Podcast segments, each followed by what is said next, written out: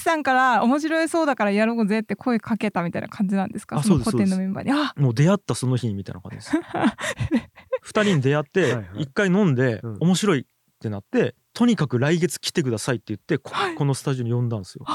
いや深井さんがある時うん。えこれ樋口さんこれ2,000人ぐらい聞かれてるんですけどって言われて「え？みえたいな「いーみたいな。やなんか間違いじゃないですか」みたいな。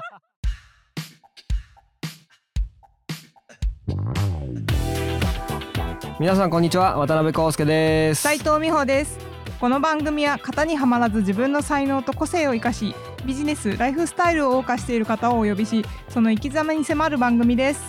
よろしくお願いします。お願いします。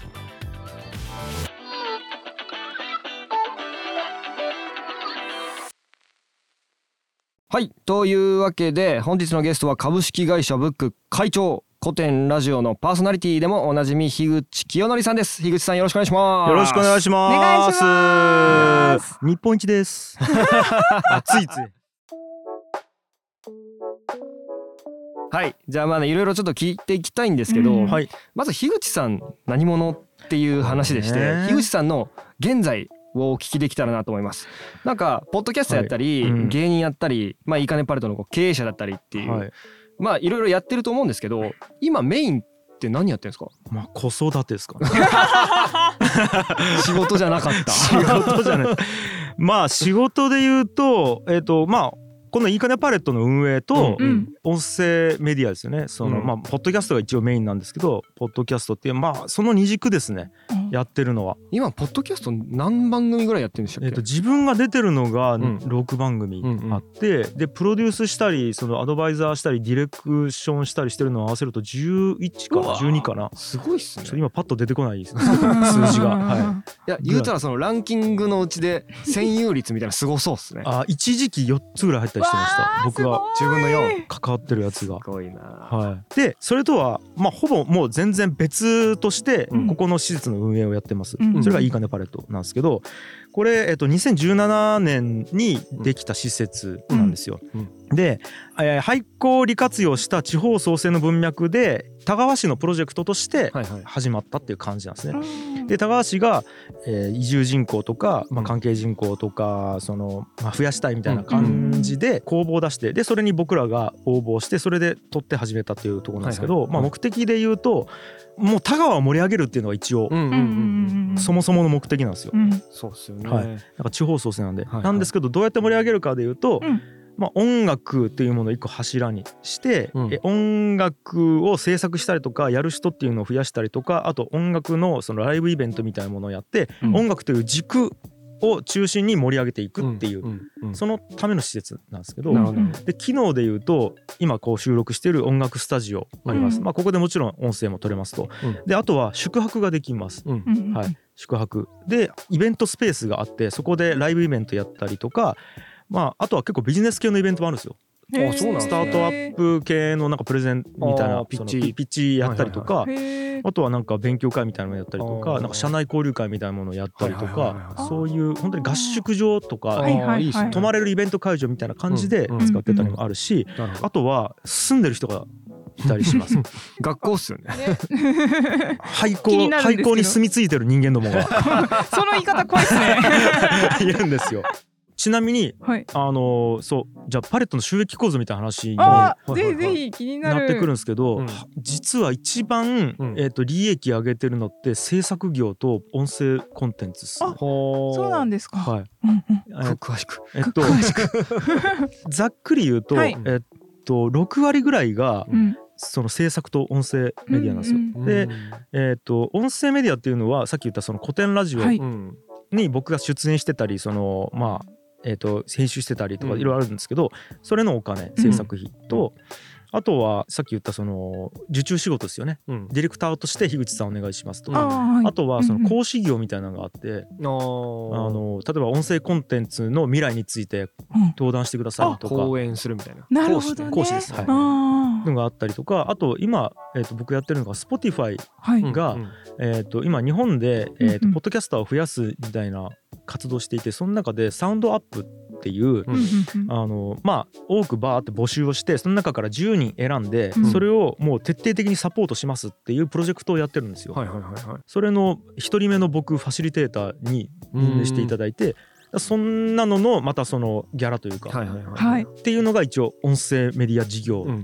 うん。っていうかもう僕一人なん。ですけど、うん。そうねタレント業や樋口が、まあ、タレントだったり、まあ、講師だったりそうそうやってると。はい僕らも今まさにこれどうやって金にしてこうみたいな。番組ね。っていうところでいくとその古典ラジオ以外はある程度その大きい制作会社がお金を出していてっていうパターンですか？まあ制作会社というよりは、まあ、だから Spotify はこれはもうプラットフォーマーですよね。まあそうですよね。からお金もらうとかあと西日本新聞社からお金もらってます、うん。これは西日本新聞社が番組を作りたいからうん。ディレクターとして、まあ、アサインしてたっていうことだったりするんですよね。で古典ラジオはもう古典からもらってるので、うん。だからクライアントからもらってるみたいな感じですね。であと一応よくあるのは、うん。えーサポーター制度っていうのありますよね。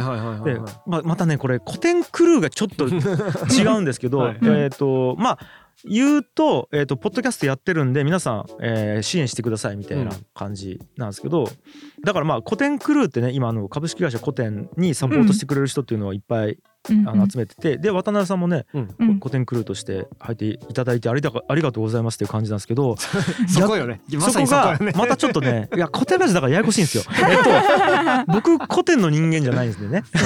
株式会社固定のまあだからじゃあ普通の一般的な話をすると、うん。ゆる言語学ラジオっていううんうんうんポッドキャストあるんですけどこれはゆる言語学ラジオに、えー、と皆さんサポートしてくださいと。うん。でその代わりに、えー、とコミュニティに入れたりとか、えー特典の映像を渡しますよみたいなうん。風な収益構造もあるんですね。うんうん僕らはやってないですけど、っていうはいもあるしあとは、えー、とやってる人で言うと,、うん。えー、と商品売ってる人もいますね。あ例えばーグッズ？グッズもあるしあと、えー過去の音源をアーカイブを売ってるとか。ああなるほもどあるしあとはなんかオフ会みたいなことを開催してそこで収益化してるやつもあるし、うんうんっていうのがまずありますよと。なるほどな。ただ、はい。僕一番でかいのは、はい。あの例えば僕じゃあ古典ラジオとかいろんなやって僕のことを知ってくれてる人がうん。パレットに来てうん。住むとか、うん。テナント入るとか、うん。うん。イベントするとかそっちなんですよね。うんそうっすよね。だからこれ単体でマネタイズするっていう感覚よりは、うんうんこれで影響力とかあと理念を浸透させるみたいなうん。ビジネスを上げてそっちでマネタイズみたいなだからもう広報かなとは思うんなるほどですけどね。うん。確かに。僕はい。いやーなんか僕もあのー本当気がけの車で、うん。そのいいかねパレットの会長就任式の、はい。あれ聞きながら来たんですよ。はい。でその中でやっぱこう収益の話されてるじゃないですか、はい。こんな、えー何年度が売上何千万で利益が何千万でみたいな話してたんですけど、うん。まあ、その中でなんかこう PL とか BS みたいなことを考えててやっぱこのいいかねパレットというかまあブックのこのうん。BS に載ってないこの資産というあそうか、そう。ね。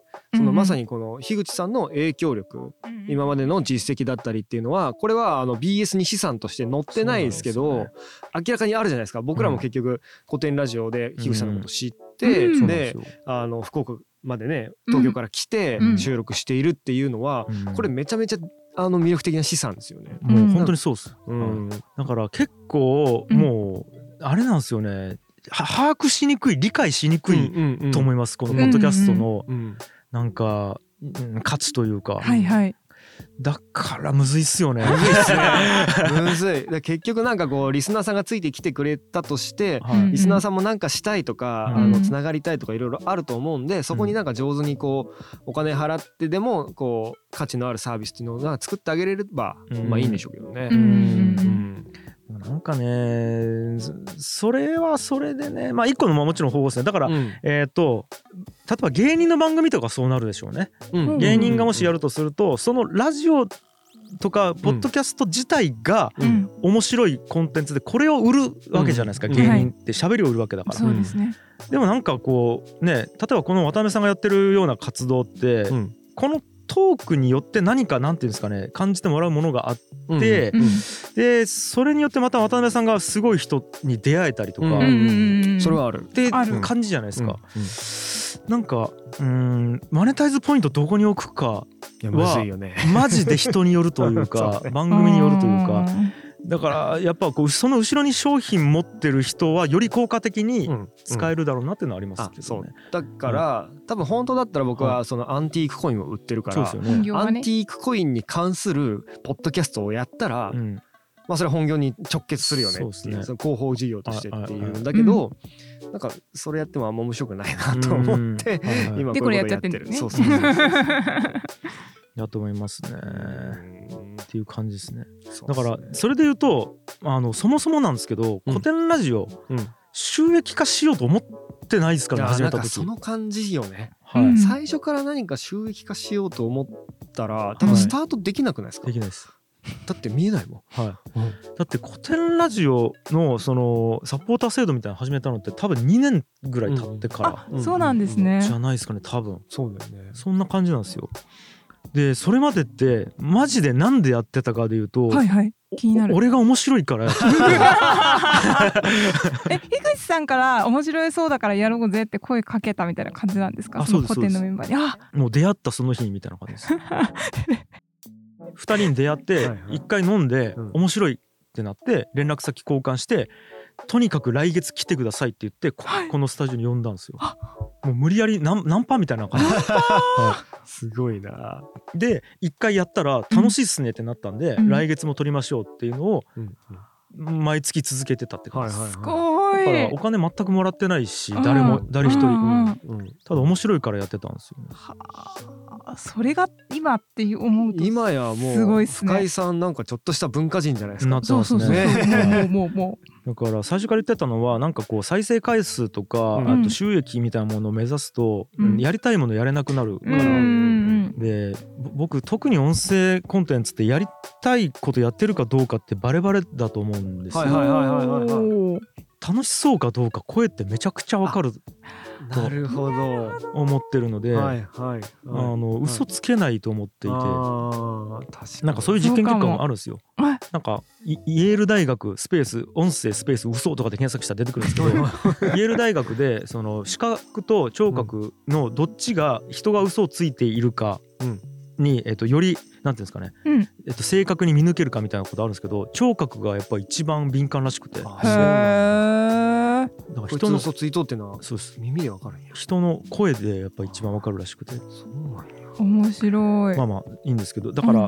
やっぱりね、うん楽しそうにしてないと伸びないし、うんうんううんうん。ん、で楽しそうにする一個の要因としてやっぱりこう、うん、なんか収益とかじゃなくてその会話自体を面白いと思ってるかみたいなのが大事なんで、うんだから理論上当てようと思って当てるのむずいんですよ。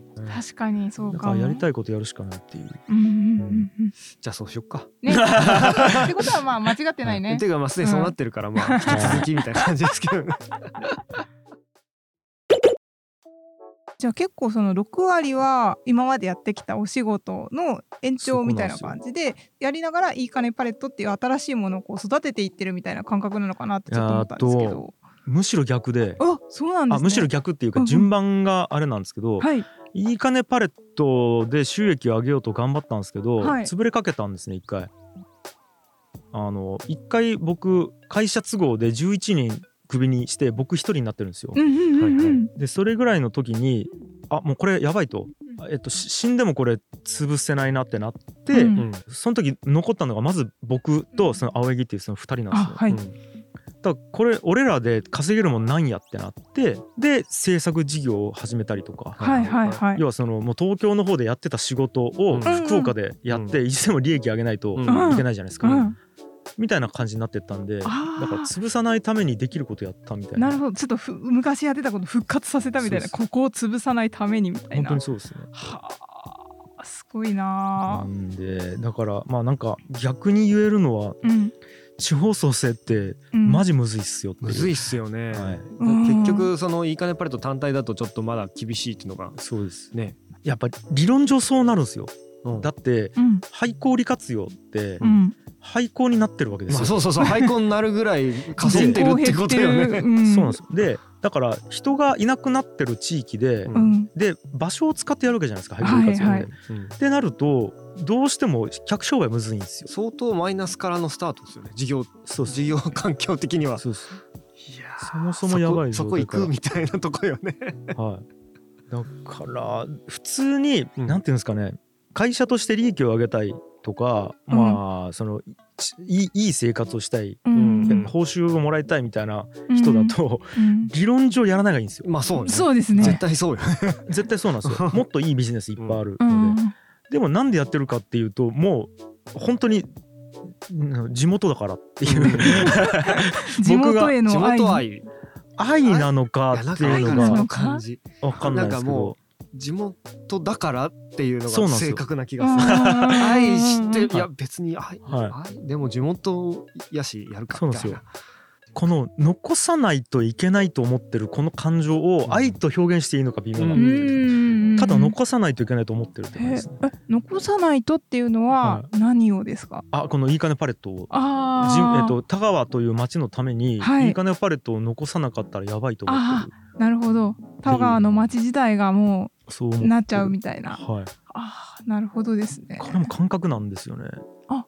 うんじゃあせっかくなんで説明すると、はいうん田川ってうん。結構限界都市なんですよ、うん。えっともともと炭鉱でめちゃくちゃ栄えた町なんですけど、うん炭鉱がエネルギー革命によってバーンってこう石油に変わっていった時に、うん。どんどんどんどんその閉山していくわけですよ、うん。その炭鉱が閉鎖されていくと。ってなった時に人がブワーって出ていくんですよ。うん。で炭鉱ってやっぱこう荒くれ者多い、はいはいはいうん。ですようん。イメージ。で職を失った荒くれ者がブワーっているんですよ。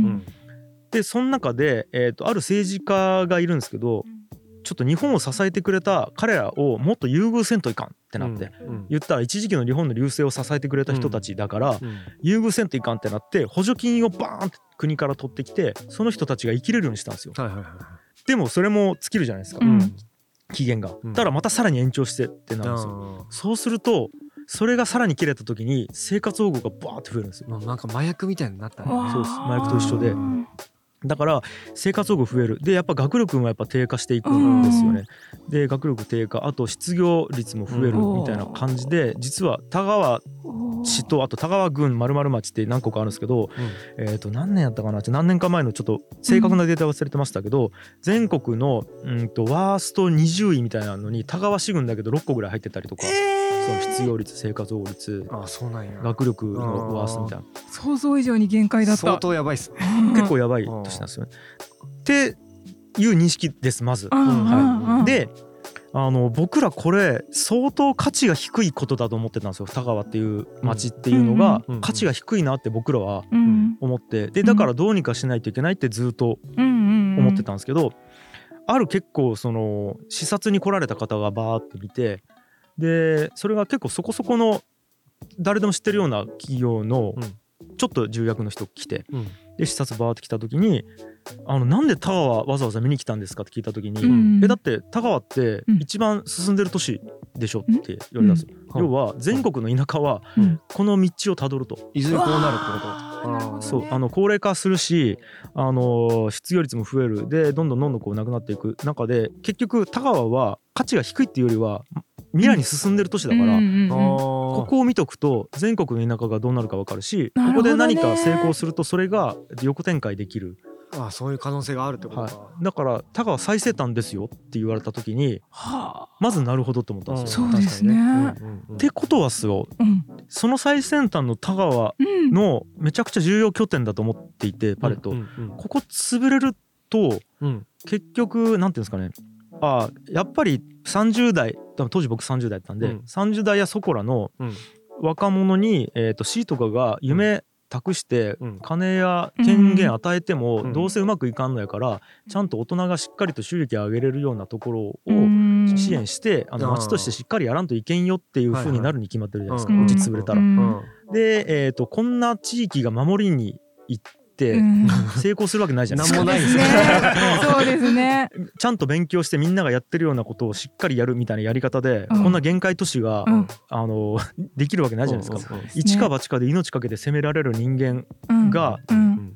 命かけて攻めるしかうんないじゃないですか。うんうん。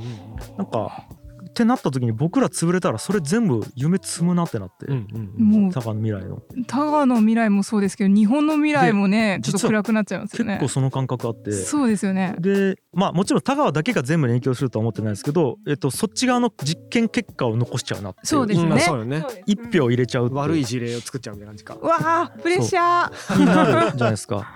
で僕また日本日本が世界の中でかなり重要な立ち位置をなんか担ってると思っていて、うんうん。なんかこれ感覚なんですけど、はい。国によってなんか年齢があると思っていて一個の人格として捉えた時に、やっぱ結構日本っておじいちゃんやなっていううん。感覚があってうん例えばアフリカとかがなんか10代ぐらいの感覚で、うん。アメリカとかが今ちょうど40から50ぐらいの感じでみたいなイメージなんですよ。うんうん。だから日本結構国で言うとおじいちゃんやなみたいになった時に、うんうん。世界の行く末結構日本の挙動で変わるんじゃないかっていう感覚がまたあって、っうんうん。てなると,、えー、と日本がうまくいかなくなるって世界やばくなるんじゃないかっていう感覚もあって。っうん。だからすごい世界まで広がっちゃった。うん。てなると地球の足つぼ田川のここやなって。ピンポイントここの血流をよくすると。ね。よくしないと結構やばいなっていうのが、うん もう思っちゃったんですよ。すごい。ここから循環しだすんですね。そうっすね。えそれ最近の話ですか？いやそれは潰れかけた時に考えました。ね。これパレットってなくしていいんやったっけ？どうやったっけ？ってぼうん。ーっと考えた時に多分やばいなってなって。うん。あだからあんまり僕が残したいとかやりたいとかいう感じじゃなくて、うん。ーやばいから残さないといけないなーってなって、うんうんそのために俺一人残るしかないなーってなって別にやりたくねえなーって思ってるんですけど でだからはい。僕あの代表を譲ったんですよ。はいはいはい。僕別にやりたくないんですよ。うん。あそうなんや。全然やりたくないです。えなんかえでも残さなきゃいけないんでしょ？はい。でもやりたくない。はい。だから使命感みたいなそう感じですかねですだから使命使命感とか、うん。えーと社会のためにやってるだけでワクワククするとかじゃないあんまないのか？うーんじゃないかもしれないです。あはい。不思議。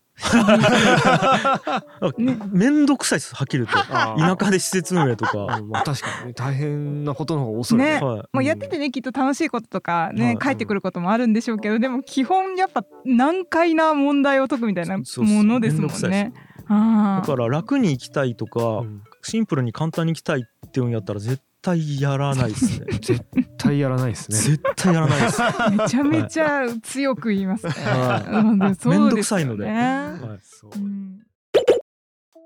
そもそもなんでポッドキャストだったんですか？たまたま。終わった。終了。YouTube とかもいろいろあるのにねってことですよね。最初そうそうそうそう。YouTube です。だから。あそうかそうかそうか。はい。あコテン？コテンラジオ。最初 YouTube です。あそうなんですか？最初今ポッドキャストと YouTube と Voicy 流してるんですけど、うん。はい。あの最初 YouTube 流してたんですよ。だってへー。その当時ポッドキャストが流行るとか夢にも思ってないし、まあ確かにあやっぱそうだったんだ。はい。うん。そういうだってポッ感じだったんだドキャストとかだって2007年6年とか7年とかに出てきた技術で、うん。はい。誰も知らないじゃないですか、うん。僕は一応 IT 好きだったんで知ってましたけど、うん。こんなんが流行ると1ミリも思ってなかったんで、うんで、ね、海外は流行ってたらしいんですけどそんな情報入ってこないんで、うん。だから YouTube に普通に流してたんですよ。うん。たら、えー、とリスナーの人が YouTube やとバックグラウンド再生できないんだよねって言われて。ああ確かに確かに。うん。でまあ僕らあわよくば YouTube で広告チャリンチャリンもし稼げればいいなと思ってたんですけどうんはいは別にそれもいいかってなって。なんか聞いてくれる人多い方がいいなってなって。うんあじゃあポッドキャストでも流すしってなったらドーンってそっちで伸びてったんですすよ。ごい。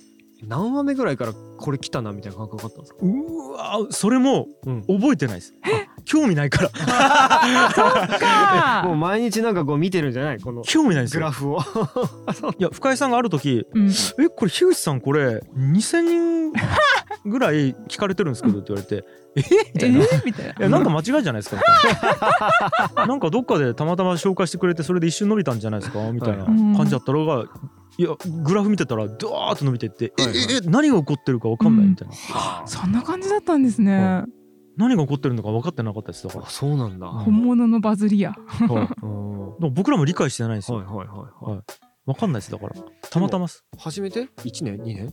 えっと2018年から始めたんじゃないかな、うんうん9年かな？あそんぐらいかな、うん大体そんぐらいです。で明らかにこう認知はされ始めたなみたいなのが？はやっぱアワードっすね。アワードか。はい。あだから2020年に行われたポうんッドキャストアワードですよね。あれ3月かな？4月かな？うんあれであなんか夢になっちゃったなっていう 感じっすね。どうやったらアワードに引っかかるのかなってちょっと思っちゃったんですけどでもそれも自然にやった結果わかんねえってなんですかね おだからたまたま天才と飲み会一緒になって。たまたま誘ったらたまたま天才が来たんですよ。でで天才に「面白いっすね」って言ってたらなんか楽しそうにずっと喋ってくれたんで。天才との縁が必要みたいな。運と縁みたいな話になっちゃう。でもまあ掴んだ感覚あります。お。要は、うん。あそこでもっと収益化しましょうよとか、こうしたらもっと収益化するんで、うんあのテーマもうちょっと寄せましょうよとか僕が言ってたら続いてないからああもう天才のなすおがままに任せなすがままにしたのは結構覚悟を持ってしたっすね。ああ、そこはなんか変に自分が入らないようにというか。はい、ああでもそれすごいですね。もう優先位。順位をリスナーじゃなくて、はいやってる人が話し楽しいかどうかをうんはい。圧倒的最重要優先順位にしたのではいはいはいはい。それ以外どうでもいいっていうか逆にしたので。すごいそ。れが重要だったかもしれないです。やばい。その結果あのインフレが半端ないみうたいな。たまっすねんたまたまです。だから僕がやってるポッドキャスト全部そうですね。あそうなんだへーもうん何も目指してなくてうん楽しいかどうかと続けれるかどうか。あ、うんうんここれ続けれるかどうか。あはい。確かに。それしかないですしか多分も楽しくないと続かないしっていうのはね。はいあと面倒かったら続かないんで、そうです確かにねはい。工数めっちゃかかるみたいな。うん。だからクオリティ上げちゃいけないと思います、僕。ああなるほど。すごい。クオリティは生活レベルと一緒で一度上がったら下げれないんで、あーなるほど。だから金や時間をぶっ込んであれきついってなった時に簡単に下げれないんですよ。はいはいはい。そうだから、ですねあクオリティ上げるのマジで慎重にした方がい。いです、はい、と僕は思います。だから僕ずーっとクオリティを抑えてますなんか。うん。いろん,、いろんな。いろんなものの。はい。うん。なんやったら下げ下げる努力をしたりとかあのちょっと最近おもろすぎるなと思ったら、はい。全然しょうもないことをやったりとかしてクオリティ下げとかないと面白い。続かなくなるんではあ。準備するの大変になるじゃないですか。確かに。うん高めよう高めようとしちゃうとどんどん自分でハードル上げちゃうみたいな。だからしょうもないことをやらないと上がっちゃうんでクオリティ。すごい。はい。なんか勉強になります。はい。これはね。結構、ううんん何でもそうだと思いますけどね。ビジネスもそうで、うん、みんなやりがちだと思う。商品もそうじゃないですか。クオリティ上げすぎると下げれないじゃないですか。確かに。ただお客さんのクレームとかにもん対応しないといけないし、うんだから最初から下げとくとまあまあいや安いんやからいいやろとか、うんそもそもこんぐらいで作っとるんじゃんこっちはっうんてなると、なんかまだ気楽にできるというか楽しくできると思うそうですね。ねうん。はあ面白い。ただやっぱ上げていかないといけないんで。そうですね。だから頑張ってあげるんじゃなくてうん。自然にやったらうん。なんとなく技術ついて上がっちゃってる状態が多分一番よくて、三確かに。歩進んで二歩下がるみたいな。あとやっぱこう。簡単で継続した結果自然と上がっていくものみたいなところが理想的ですよね。っ。す。ねなるほどいやそれはめちゃめちゃそうですね。そっか。努力せずに上がっていく方がいいです頑張って上げちゃうとに。頑張り続けないといけない。確かに。確かに。その通りだ。だからあの台本とか全部がっちり作ったりとかうん。喋、ることを事前に考えたりとかでこれってインタビューじゃないですか、ううん。ん全員ちゃんと勉強して全部準備してとかやってると多分死ぬんで、うん。疲れちゃいあそのどこで抜くかは結構重要な気がしう。ます。そうですね。どこを楽しむかというかはですね。まあなんか事前に調べるのが楽しい人だったらまあそのやり方でもいいのかもしれないけどあそうそう。みたいな。だから、うん。あの人たち歴史調べるの全く苦じゃないんですよ。確かに確かに。でラジオのためにやってなかったんです。そもそも暇な時家で本読んでる人ような人たちなので、だから続けられてますね。それ見極めないとが頑張らないっていうのが結構確かに自分の頑張りどころね、はい楽しいところを見つけるのが大事なんですね。い。いやー勉強になりますね。めちゃめちゃ勉強になった、最後の超名言でした。クオリティ上げすぎちゃいけない。ねはいはい生活レベルと一緒っていうのはね、そうですね言ってますはあじゃあそろそろお時間ですかね。はいあ、うんそうですね。あの今日はあの、まあ、樋口さんの現在、まあ、何者かというところとあの仕事の話いいかねパレットの話だったり、えーまあ、古典ラジオの話を聞いてきました。うんはい、なので次回はですねあの樋口さんの、まあ、ここまでに至るまでの樋口さんの人生の振り返りみたいな、はい。お。過去の話をはい。お伺いできたらなと思いますので、ぜひよろしくお願いします。はい、はい、で皆様あのこの番組ねフォローして新しいエピソードの通知をぜひ受け取ってください、えー、ツイッターではねハッシュタグ、えー、ボックスもで質問や感想などもまたお待ちしております。お願いします、えー、番組公式ツイッターアカウントでは、えー、更新情報だったり切り抜きをつぶやいてますのでぜひフォローしてください。あとね YouTube でも、えー、動画でも見ることできるのでよかったらチャンネル登録をよろしくお願いします。ということで今日もありがとうございました、はい、ありがとうございました。ありがとうございました